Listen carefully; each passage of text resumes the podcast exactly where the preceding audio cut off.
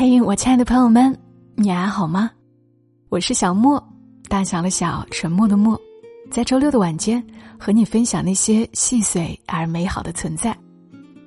今天这期节目来读一篇有点古风的小文章，文章的作者行之，出自于他的公众号“在下行之”。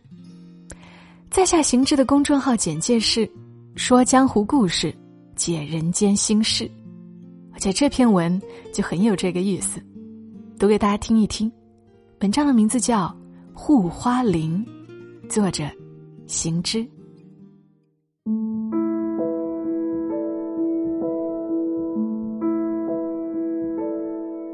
在唐朝，有一个卖饼为生的男人，娶了一个年轻漂亮的女人。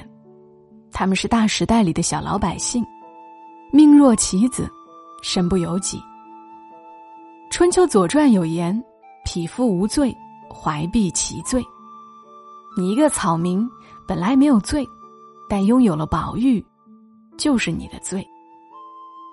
在权贵的眼里，卖饼男人的婚姻，就是桌上的一双筷子，动动手指就能拆散。唐玄宗的哥哥宁王李宪，不爱江山爱美人，平日话音描马，最爱拉着王维聊诗歌，也算得上名士风流。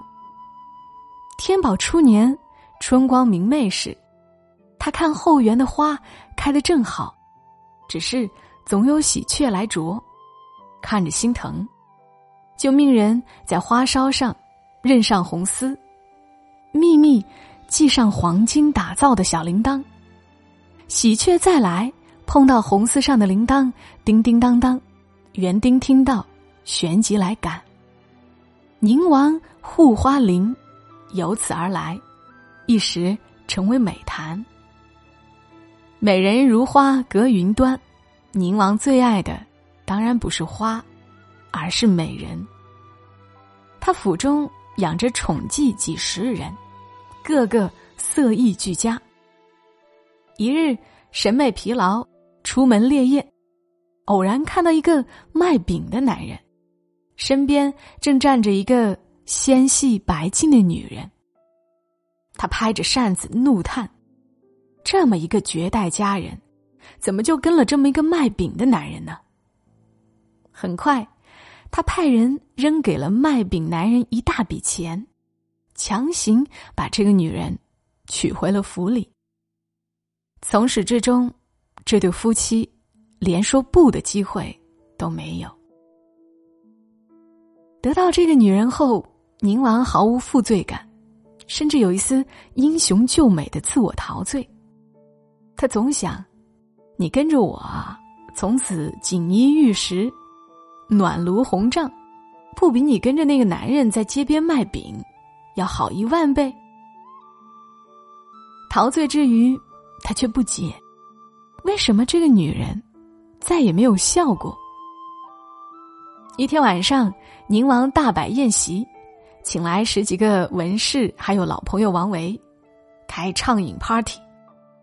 他带着这个不孝的女人，享受着文士们对他的奉承。酒过三巡，他有些醉意。当着所有人的面，问这个女人：“你还想你那个卖饼的丈夫吗？”四周忽然安静，这个女人看着他，默然不语。宁王从没见过他这种眼神，他太想知道，这个眼神深处藏着怎样一种玄机。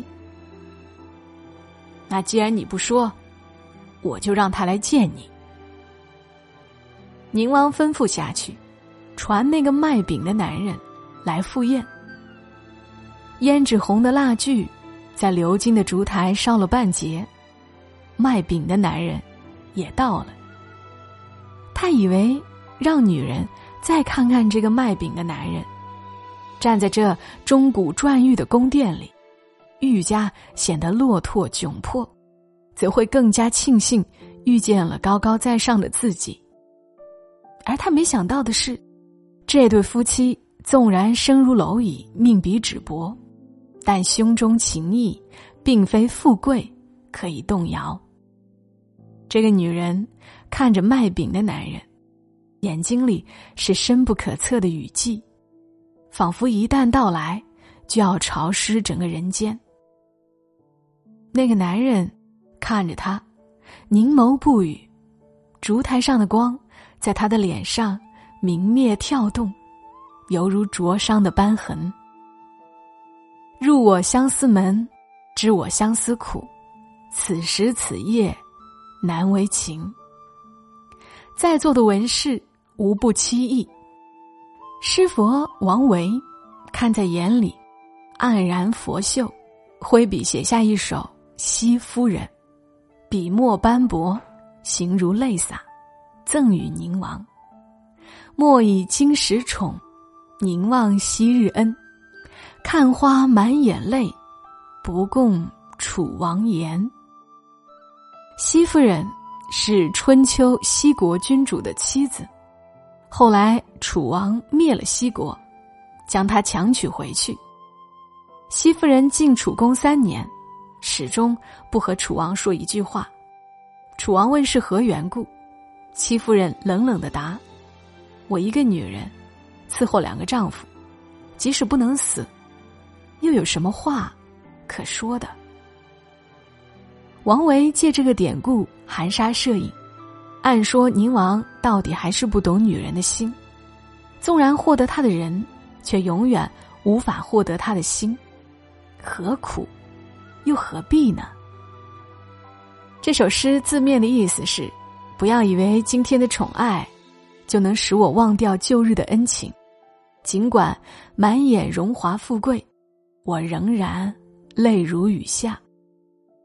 王维以这首诗替那个女人说出了心声，在场所有的文士都懂了，宁王又怎会不懂？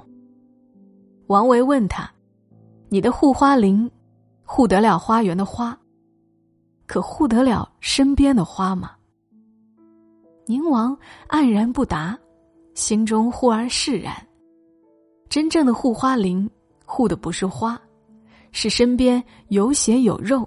有爱有恨的人，真正的怜香惜玉，不是占有，而是让每一份真挚的感情，都找到自己的归宿。养鸟的最高境界是把它养在天空中，护花的最高境界是保护它的心。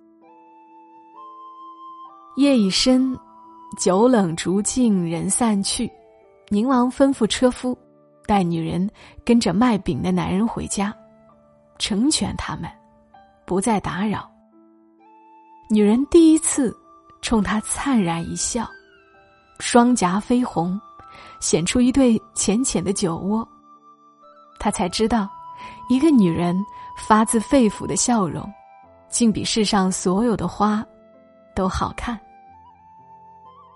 街外传来打更声，隐约像寺庙里老僧缓慢的敲木鱼。王维一袭青衫，踏过青石板的庭院，背影渐隐没在阑珊的灯火里。卖饼的男人，向着他轻轻的脚步声，埋腰，长长一拜。很多年后，有一个男人也卖饼为生，叫武大郎，他也娶了一个年轻漂亮的女人，叫潘金莲。只是他们的故事里。妻子并不爱自己的丈夫，来夺妻的是西门庆，而不是宁王李宪。妻子的命运转折时，遇见的是王婆，而不是王维。至于结局，后来我们都知道了。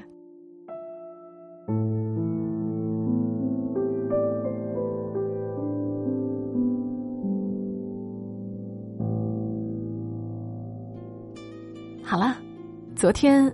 我翻到行知的这篇文，看完挺意犹未尽的，所以今天也读给大家听一听。